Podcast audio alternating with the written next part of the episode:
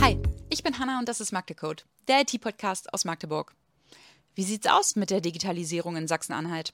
Ich rede heute mit einem, der es wissen muss. Bernd Schlömer ist Staatssekretär für Digitalisierung und berichtet uns von Fortschritten in der Verwaltung, die einige Behördengänge überflüssig machen und verrät uns, warum es manchmal ganz ratsam sein kann, auch bei einer unbekannten Nummer ans Telefon zu gehen. Viel Spaß mit der heutigen Folge.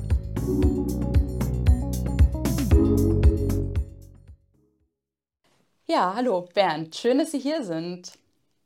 Ja, ich, bin, ich freue mich ja, ich bin ja ganz mal äh, gespannt, was jetzt geschieht. Und schön, dass es jetzt klappt, dass wir miteinander sprechen können und dann im Ergebnis vielleicht sogar noch ein Podcast entsteht. Genau, das ist natürlich der Idealfall. Ich habe mich vorab ein bisschen schlau gemacht, habe gelesen, dass Sie Sozialwissenschaften und Kriminologie studiert haben und dann unter anderem elf Jahre lang im Bundesministerium für Verteidigung tätig waren. Viele Jahre davon in der Abteilung Cyber- und Informationstechnik. Stellt sich mir jetzt auch die Frage, wie wird man denn eigentlich Staatssekretär im Ministerium für Infrastruktur und Digitales? Also, dass Sie den entsprechenden Background haben, steht natürlich außer Frage. Aber wie sind Sie hierher gekommen? Ja, ich wusste das ja eigentlich auch nicht. Äh, ich bin einfach angerufen worden von der ähm, Digitalministerin Dr. Lydia Hüskens. Da war ich noch Abgeordneter im Berliner Abgeordnetenhaus und ähm, ich kann mich daran erinnern, da war gerade Parlamentspause und dann bekam ich einen Anruf mit unbekannter Telefonnummer. Und dann war sie am Telefon und äh, hatte dann gefragt, ob, äh, so dass sie jetzt Ministerin geworden ist und sie braucht noch gute, fachlich versierte äh, Mitarbeiter und ob ich mir das vorstellen könnte, bei ihr zu arbeiten als Staatssekretär. Oder ob wir es mal treffen können. Äh, so hat sie es, ähm, glaube ich, gesagt. Und dann habe ich gesagt, ja, innerhalb von einer Sekunde habe ich so gesagt, ja, kann ich machen. Und dann bin ich einfach mit dem Auto nach Magdeburg gefahren und dann haben wir uns getroffen. Und dann ähm, äh, habe ich wohl den, die Eingangsprüfung bestanden, den Eingangstest. Und ähm, dann hat sie sich dafür ausgesprochen, dass ich äh, für sie als Staatssekretär arbeiten kann. Im Grunde ist das ja eine, eine Aufgabe, die ein, ein, ein sehr gutes Vertrauensverhältnis zwischen Ministerin und Staatssekretär bedarf. Wir kannten uns vorher nicht, muss man auch sagen. Insofern äh, war das ähm, eine Risikoentscheidung und eine mutige Entscheidung von ähm, Frau Dr. Hüskens, aber sie hat sich, glaube ich, auch vorher über mich informiert. Sie wusste Davon schon, gehe ich aus. ich glaube, sie wusste, wen sie bekommt und äh, wir verstehen uns sehr gut und die Arbeit macht auch sehr viel, viel Spaß, muss ich sagen. Hm, sie brechen also eine Lanze dafür, dass man auch mal ins Telefon geht, wenn die Nummer unterdrückt ist.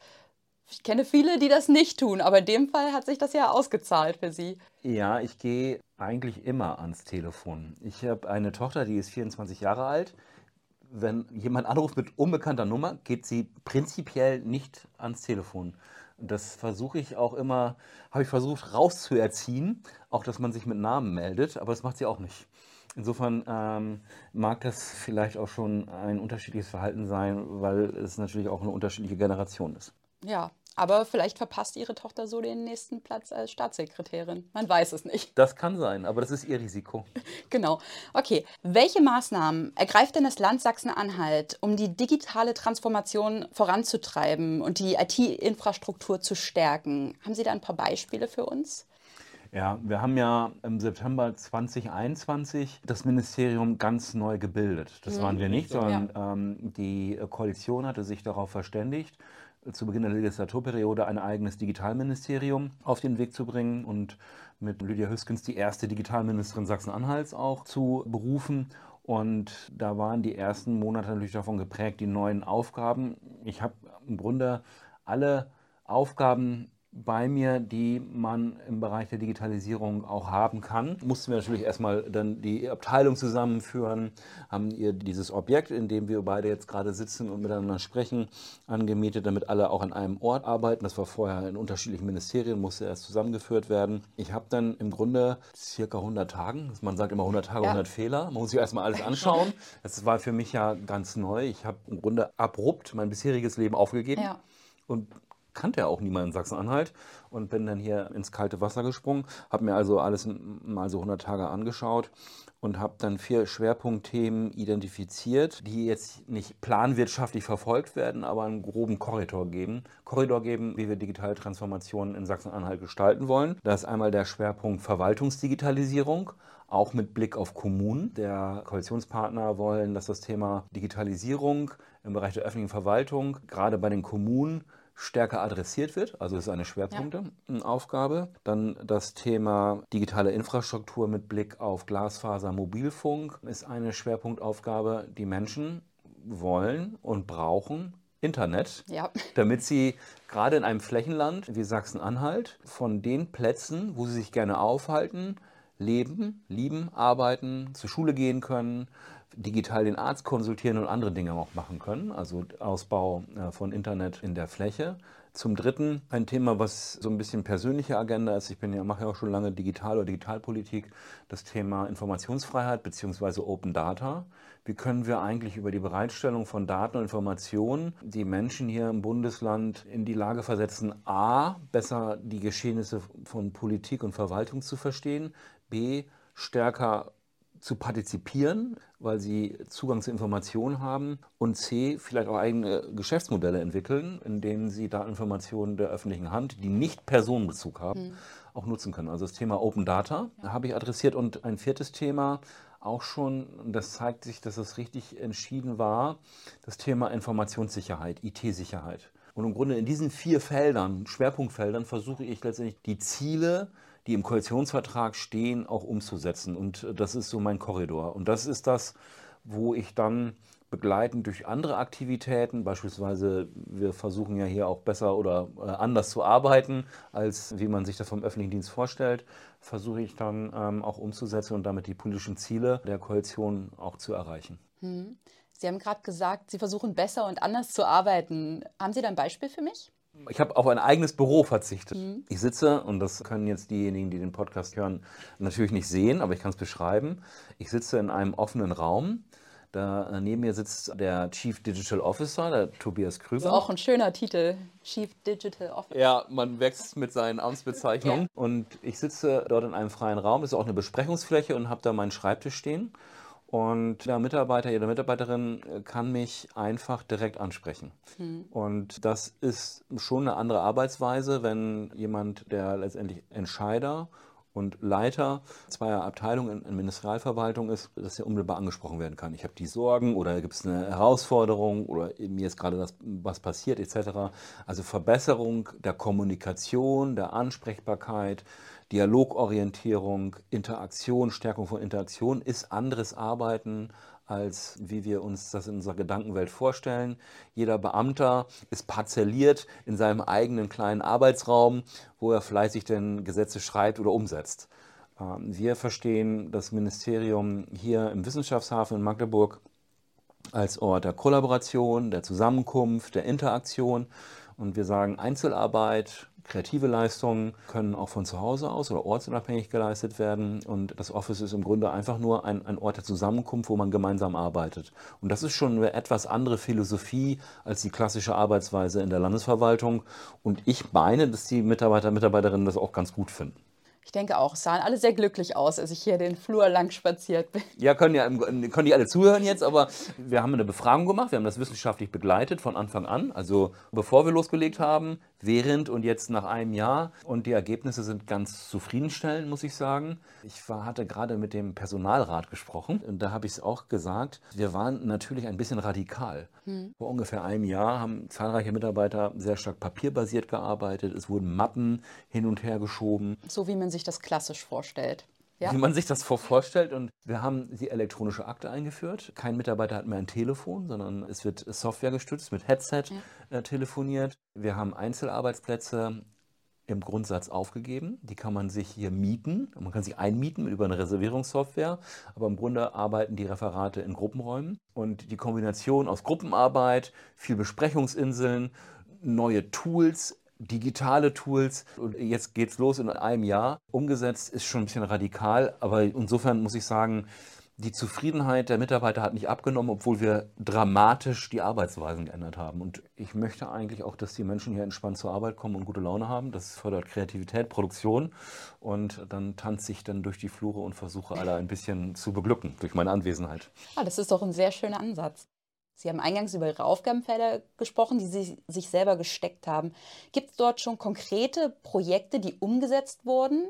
Ich weiß, es war nicht viel Zeit, aber haben Sie da irgendwas im Kopf, wo Sie sagen, ja, das konnten wir schon umsetzen? Also was wir schon umgesetzt haben, ist beispielsweise, dass wir das Arbeitsverhältnis und die Zusammenarbeit mit den Kommunen Sachsen-Anhalt auch dramatisch neu aufgestellt haben. Wir haben das MID, das ist die Kurzformel für Ministerium für Infrastruktur ja. und Digitales, in dem ich arbeite, ist Genosse geworden bei einem kommunalen IT-Dienstleister, wo auch ganz viele andere Kommunen sind.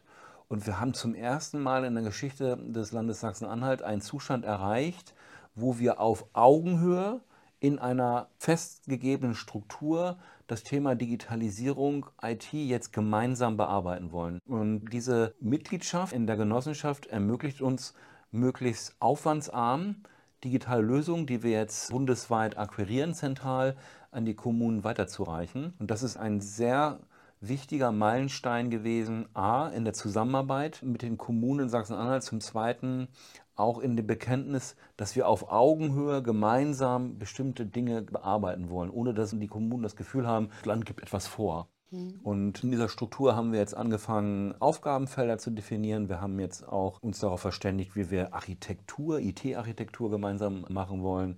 Ich werde jetzt bestimmte digitale Anwendungen, Lösungen in den Rollout geben, beispielsweise die digitale Kfz-Zulassung mhm. wird jetzt kommen für Sachsen-Anhalt flächendeckend. Ja. Das bedeutet, man braucht nicht mehr in die Zulassungsstelle gehen, sondern kann zukünftig das auch von zu Hause aus machen. Kann man Nummernschild sich dann besorgen und darf dann ohne Aufkleber erstmal 14 Tage durch Sachsen-Anhalt fahren und dann kommt der Aufkleber, wird dann zugeschickt und ähm, dann klebt man den selber auf. Und mal einen terminfreien Ort geschaffen. Es ist ja Schwierigkeit, ja mal Termine zu bekommen. Das werden wir jetzt lösen. Digitalen Bauantrag, die Baugenehmigung ist digitalisiert. Wir werden auch Führerscheinummeldung jetzt digitalisieren und andere zentrale Massenverfahren. Und ich glaube, das wird schon eine wesentliche Erleichterung für die Menschen ergeben, wenn die Dinge dann jetzt sukzessive nach der Sommerpause auch bereitstellen. Das ist, glaube ich, etwas, was man durchaus auch als, als Erfolg verkaufen kann. Ich habe ein eigenes Referat für Informationssicherheit mhm. auf den Weg gebracht, damit auch ein Bekenntnis gegeben, das Thema IT-Sicherheit, ausgehend auch von dem Sicherheitsvorfall in Anhalt-Bitterfeld, ist etwas, was uns im Land bewegt ja. und richte auch die Organisation des Handelns, Verwaltungshandelns auf ministerieller Ebene jetzt auf das Thema IT-Sicherheit aus. Und so kann man kleinere Punkte immer nennen, die jetzt immer stärker dann auf dieser vier Schwerpunktziele auch einzahlen. Mhm. Mobilfunk ist auch besser geworden. Viele glauben das nicht. Einige haben gesagt, Bernd, du gehst nach Sachsen-Anhalt, wenn ich in Stendal eine SMS versenden kann, dann bin ich schon glücklich, dass das und kann jetzt die Menschen beruhigen. Im Grunde haben wir die Fläche Sachsen-Anhalt zu 98 Prozent mit LTE versorgt. Also die Menschen können beruhigt sein. SMS läuft jetzt in Sachsen-Anhalt. Ja, außer die 2% irgendwo auf einem Acker in der Börde. Das ist so, 100% werden wir fordern. Aber es gibt natürlich geologische, geografische Begebenheiten, wo es, wo es sehr schwierig wird. Täler, ja. viel Wald, äh, das mag man mir verzeihen. Aber ich glaube, beim Mobilfunk sind wir auch wesentlich weitergekommen. Beim Glasfaser, bei dieser digitalen Infrastruktur werden wir noch ein bisschen nachlegen.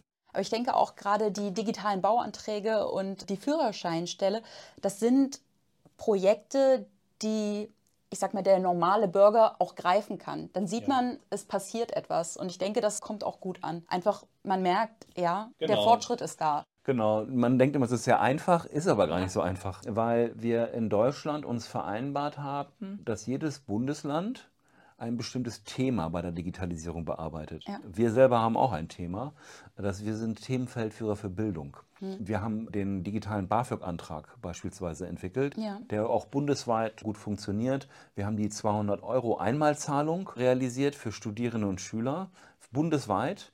Das ist auch eine Lösung, die gut funktioniert. Aber andere Bundesländer machen dann Bauen und Wohnen, Gesundheit und andere Lebenslagenthemen. Und da, dieser Austausch der Lösungen ist sehr bürokratisch und läuft noch nicht so wirklich gut. Und da können die Menschen sich auch zu Recht beschweren, dass die Verwaltung aus dem Knick kommen muss. Wir versuchen das aber jetzt auch, ich glaube, wir haben den gordischen Knoten durchschlagen und jetzt wird es immer schneller und immer besser auch digitaler Service in Sachsen-Anhalt auch in den Kommunen verfügbar sein. Sachsen-Anhalt ist jetzt nicht unbedingt bekannt als Bundesland, was in Sachen Digitalisierung der große Vorreiter ist. Wie würden Sie denn die Entwicklung des IT-Arbeitsmarktes in Sachsen-Anhalt beschreiben? Welche Chancen ergeben sich denn hier für junge Fachkräfte? Beziehungsweise gibt es ja Unterstützung für digitale Startups zum Beispiel? Tut das Land da etwas, dass sich das in dieser Richtung ein bisschen verbessert? Die Förderung von IT und Digitalwirtschaft ist Aufgabe des Wirtschaftsministeriums. Mhm. Die IT-Wirtschaft tritt trotzdem sehr gerne auf uns zu, weil wir ja Dinge für IT ausgeben. Ja. Und wünscht sich immer, dass wir sie stärker auch an, an Ausschreibungen und Vergabeverfahren beteiligen. Das machen wir auch im Rahmen der Möglichkeiten. Allerdings müssen wir die Vergaberegeln ja auch einhalten. Ja. Man kann nicht einfach sagen, jetzt geht alles in die Börde oder jetzt ist mal Halle an der Saale dran mit Aufträgen, sondern wir müssen ja auch Ausschreibungen tätigen. Ja. Und wir haben auch einen eigenen IT-Dienstleister, dem wir Miteigentümer sind, der bestimmte auch hoheitliche Aufgaben wahrnehmen muss. Beispielsweise die Steuerdatenverarbeitung kann man nicht einfach an Privatunternehmen ja. beauftragen, sondern äh, muss entweder selbst unmittelbar durchgeführt werden oder durch hoheitliche Dienstleister. Und wir haben einen Dienstleister, das ist eine Anstalt des öffentlichen Rechts, an dem wir Miteigentümer sind und dann auch Einfluss haben. Was wir aber versuchen wollen, ist, dass wir Aufträge, die wir vergeben, jetzt auch stärker unter dem Aspekt des Regional Sourcing an die ja. kleine und mittelständische IT- und Digitalwirtschaft zu vergeben, wenn sie sich auf solche Verfahren bewerben. Und was wir auch vorhaben, was eine Möglichkeit ist, die ich in Bezug auf Gründungsunternehmen, das sprachen ja. wir ja, Startups auch jetzt angehe und in diesem Jahr werden wir das auch aufsetzen, ist ein Innovationswettbewerb. Wir okay. wollen also Bedarfe, Herausforderungen der öffentlichen Verwaltung, die wir dann noch kommunizieren geben in einen Ideenwettbewerb und dann können sich in einer gewissen gegebenen Frist Unternehmen und Startups aus Sachsen-Anhalt sind da aufgerufen, sich zu beteiligen, Lösungskorridore beschreiben, wie sie so eine Herausforderung, ein Problem lösen wollen. Und dann werden wir das uns anschauen und dann dürfen Unternehmen auch pitchen und dann werden wir ein Ranking machen, Preise vergeben und der, die Bestplatzierten und die besten Ideen sollen dann im Grunde auch Entwicklungsaufträge bekommen, weil diese Unternehmen brauchen eigentlich Referenzimplementierung, brauchen nicht unbedingt Fördermittel, äh, sondern sie brauchen eigentlich Kundenreferenzimplementierung, indem sie Hilfe dessen sie ihre Geschäftsmodelle fortentwickeln können. Und das kann ich schon anregen und das ist auch etwas, was ich machen werde. Es ist außerdem ganz interessant dann zu sehen, wie vielfältig die Ideen denn in Sachsen-Anhalt sind. Und solche Challenges dienen dazu, das auch besser äh, dann einschätzen zu können. Insofern werden wir dazu noch einen Aufruf machen, nicht im Rahmen dieses Podcasts, ja. aber das Millionenpublikum kann jetzt gespannt sein, was wir dort in einigen Monaten anbieten werden. Okay, also in einigen Monaten heißt es, die Augen offen halten. Ja, ja, so ab Oktober werden wir, glaube ich, einen Aufruf machen okay. zu dem Ideenwettbewerb. Welche Herausforderungen ergeben sich denn in Sachsen-Anhalt im Hinblick auf die Digitalisierung? Sie haben ja gesagt, es ist ein Flächenland. Vielleicht noch in einigen Behörden ein bisschen, ich möchte nicht rückständig sagen, aber eingefahren in den alten Prozessen. Also die Herausforderungen, die wir haben, das hat aus meiner Sicht auch Priorität aus der Perspektive von Menschen und Unternehmen, die hier ansässig sind wie können wir eigentlich Internet in die Fläche bringen? Wie können wir eigentlich erreichen, dass Menschen im ländlichen Raum bleiben oder diesen ländlichen Raum neu besiedeln? Ja. Beispielsweise aus Hamburg oder Berlin, aus den großen Ballungsräumen. Da kann man die Mieten nicht mehr zahlen. Und wir haben eigentlich genug Platz und auch viele leerstehende Häuser und Räume, die genutzt werden können. Also wie, wie können wir Internet, Digitalisierung so aufsetzen, dass Menschen Sachsen-Anhalt als Flächenland wertschätzen und sich auch hier aufhalten, ansiedeln und bleiben. Das Ganze unter dem Gesichtspunkt der digitalen Daseinsvorsorge. Das ist etwas, das ist der Oberbegriff. Mhm. Wie kann ich eigentlich Leistungen nicht nur der öffentlichen Hand, da zählen ja auch Sparkasse, medizinische Versorgung und solche Dinge nicht so aufsetzen, dass Menschen Daseinsfürsorge auch digital wahrnehmen können. Dazu ist Internet in der Fläche eine große Herausforderung und hat deshalb auch Priorität. Der zweite Punkt ist natürlich, wie kann ich erreichen, dass die Mitarbeiter und Mitarbeiterinnen auch über modernes Arbeitsgerät verfügen, das sie auch aus ihrem Privatbesitz äh, kennen. Ja. Das ist eine sehr, also technisch sehr komplexe Angelegenheit. Es ist ja nicht damit getan, dass ich jedem jetzt einen Laptop kaufe, sondern es muss ja auch sichergestellt sein, dass die richtige Software auf dem Laptop ist, dass sichergestellt ist, dass eine sichere Kommunikation der Kolleginnen und Kollegen untereinander möglich ist und dass die Architektur so aufgesetzt ist, dass im Grunde auch wenn ich mal das Amt, die Behörde wechsle, dass ich meinen E-Mail-Account und meinen ganzen Datensatz mitnehmen kann. Das ist nämlich auch nicht flächendeckend verfügbar. Das setzt Standardisierung, Homogenisierung und Auflösung von Heterogenität voraus. Und daran arbeiten wir auch. Wir wollen ein einheitliches Verständnis haben, wie wir elektronische Akten, elektronische Kommunikation, IT-Gerät einsetzen. Und das ist etwas, wo wir sehr, auch sehr viel Gehirnschmalz investieren, sehr viel Mühen investieren, weil das ist wie überall, kann man sagen, auch außerhalb von Sachsen-Anhalt so, dass jeder gerne sein Gerät selber befrickeln möchte. Ja. Und das muss ich so ein bisschen auflösen. Und wer mit ähm, IT-Experten und IT-Expertinnen schon mal zu tun gehabt hat, der weiß, dass eine gewisse Emotionalität zum Gerät vorhanden ist. Und das ist etwas, wo wir auch viel Mühen im Grunde investieren und viel Schweiß, wie wir da auf einen Weg kommen. Und ich bin ganz zuversichtlich, dass wir es erreichen werden. Sie haben ja anfangs auch angesprochen, dass Sie hier in Sachsen-Anhalt für die digitale Bildung mhm. verantwortlich sind. Wie kann denn sichergestellt werden, dass in den Schulen frühzeitig diese digitale Bildung erfolgt? Es ist ja auch nicht damit getan, jedem Kind ein iPad zu kaufen, wie Sie das gerade so schön gesagt haben. Ja, welche Anforderungen gibt es denn oder was muss erfüllt sein, dass auch sichergestellt wird, dass digitale Bildung auch alle Schichten erreicht, gerade in dem frühen Alter? Ja, das ist eine Frage, wo ich bin ich nicht für zuständig, das ist so, wo man sagt, ja, typisch öffentlicher Dienst. Aber das ist in der Tat Aufgabe des Bildungsministeriums. Okay. Und das ist auch eine große Schwierigkeit, die wir im öffentlichen Dienst mhm. haben. Digitalisierung heißt die Fortentwicklung der eigenen Fachaufgabe unter Nutzung von neuen Technologien, Methoden und Informations- und Kommunikationstechnik. Und insoweit kann ich mich ein bisschen zurücklehnen. Themenfeldführerschaft für Bildung heißt, dass wir zum Beispiel es ermöglichen, dass man die Schulzulassung oder Anmeldung digital ermöglichen, die Hochschulzulassung, BAföG-Beantragung, bestimmte Dinge bei der beruflichen Bildung, digitale Zugänge eröffnen, bedeutet nicht, dass wir die edukativen, also Bildungsinhalte generieren müssen. Das ist Aufgabe des Bildungsministeriums, versuche ich auch immer zu sagen. Das ist auch eine der großen Herausforderungen, die man hat, weil die Leute natürlich immer sagen, das macht äh, Digitalisierung, das muss doch der Schlömer machen. Aber es muss nicht der Schlömer machen, denn jedes Fachministerium hat eigentlich und auch uneigentlich die Aufgabe, Digitalisierung als Bestandteil der Fachlichkeit anzuwenden und zu entwickeln. Insofern kann ich ganz entspannt sagen, das Bildungsministerium ist hier federführend und nach meiner Beobachtung versucht das Bildungsministerium auch sehr zielgerecht, da auch gute Lösungen zu entwickeln. Sie müssen sich immer vorstellen, dass ja die Bildungsministerin nicht Dinge jetzt einfach anweisen kann, ja. sondern Schulen liegen in der Trägerschaft der Kommunen. da gibt es den Zuständigkeits... Ja. Also Bildungsbürokratie in Deutschland haben wir sehr gut ausgeprägt.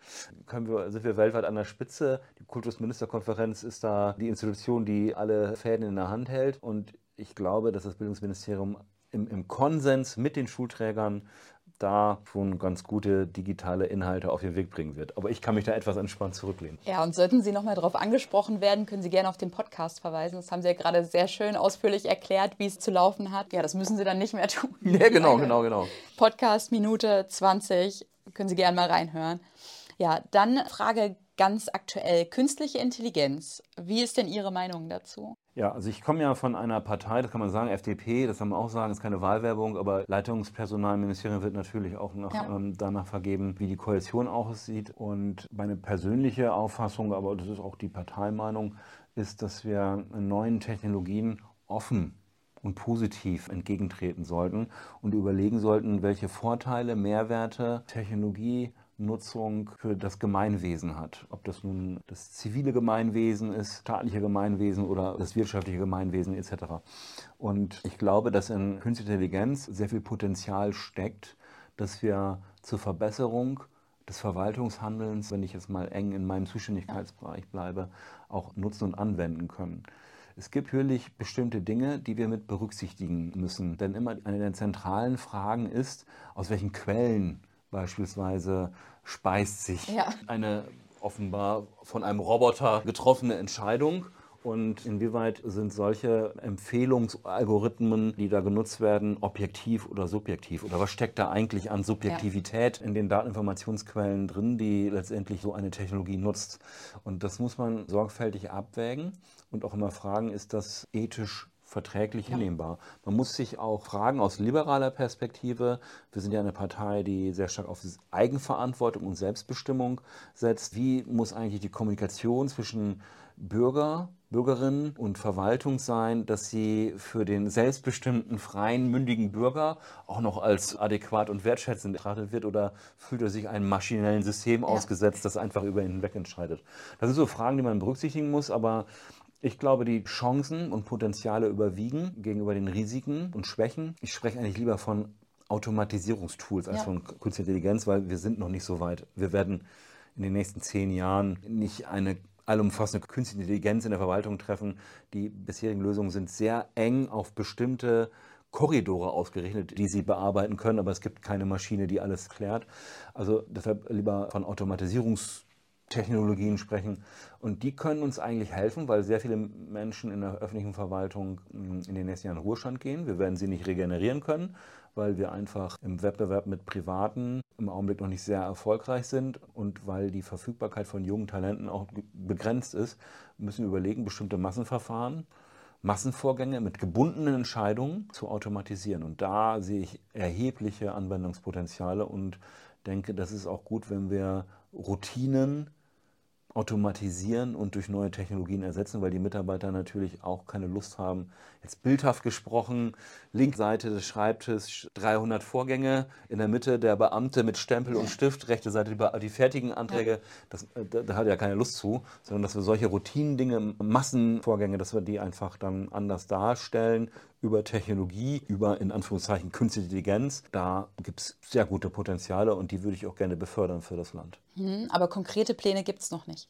Was heißt äh, konkrete Pläne? Wir nutzen beispielsweise, ich bin ja auch zuständig für das Vermessungswesen und die Geoinformation. Das ist so. Da kommen immer neue Aufgaben ja, ja, hinzu. Das ist erstaunlich. Ja, also kann ich auch immer viel erzählen. Ich bin aber, muss man sagen, ja auch kein Fachmann. Ich habe aber sehr gute und sehr viele Fachleute im Bereich der Geoinformation und des Vermessungswesens.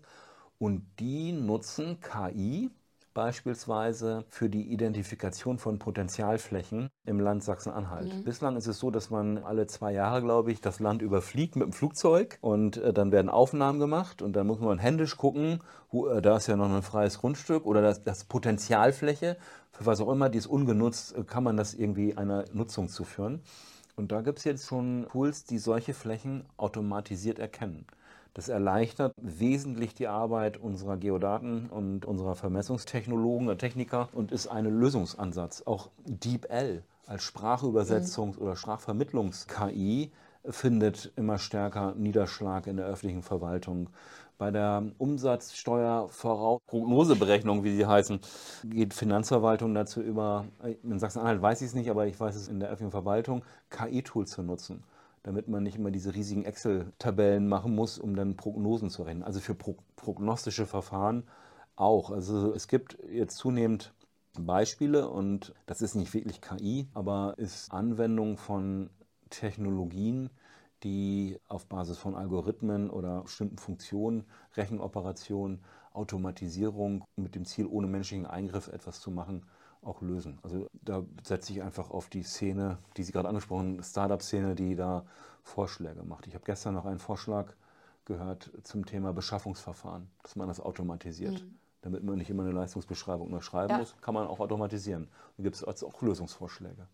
Zukunft sieht also positiv aus. Sieht immer positiv aus. Okay, kommen wir auch schon zur letzten Frage. So viel zum Thema positive Zukunft. Welche langfristigen Visionen haben Sie denn für die digitale Zukunft Sachsen-Anhalts und welche konkreten Schritte müssen unternommen werden, um diese Vision zum Leben zu erwecken? Also meine Vision ist immer ein Stück weit einen Zustand zu erreichen, in dem Menschen, Unternehmen menschenzentriert digitalen Service, digitale Daseinsfürsorge wahrnehmen können. Technologie, Digitalisierung, Vernetzung von Lebens- und Arbeitsbereichen sind so aufgestellt, dass ich ein einfaches, intuitives, liebenswertes Leben und Zusammenleben in der Fläche vorfinde und dass Technologie mich dabei unterstützt. Und das ist die Vision, die ich habe. Es ist aber sehr breit und daran versuche ich zu arbeiten in meinem ganz schmalen Korridor, wo ich zuständig bin. Ja, aber ein liebenswertes Leben. Also was das mehr kann man wollen? Das ist, ja, also Sie haben ein Visionen schönes Bild gemalt. Ja, ja. Es ist immer die Frage, was für Visionen, welche Bestandteile muss eine Vision haben. Ich möchte, dass wir menschenzentriert, nutzerorientiert, flächendeckend, auf einfache Art und Weise, barrierefrei, datenschutzkonform und IT-sicher Interaktionsmöglichkeiten mit der öffentlichen Verwaltung vorfinden, die unbürokratisch einfach handhabbar sind und mit Servicefreundlichkeit und hoher Qualität zur Verfügung stehen, und zwar Menschen und Unternehmen. Das ist etwas, an dem ich arbeite und sie aus der Perspektive der öffentlichen Verwaltung für die Menschen ja auch erreichen möchte. Das sind doch wunderbare Schlussworte. Vielen Dank, dass Sie sich die Zeit genommen haben. Ich danke auch für das Gespräch.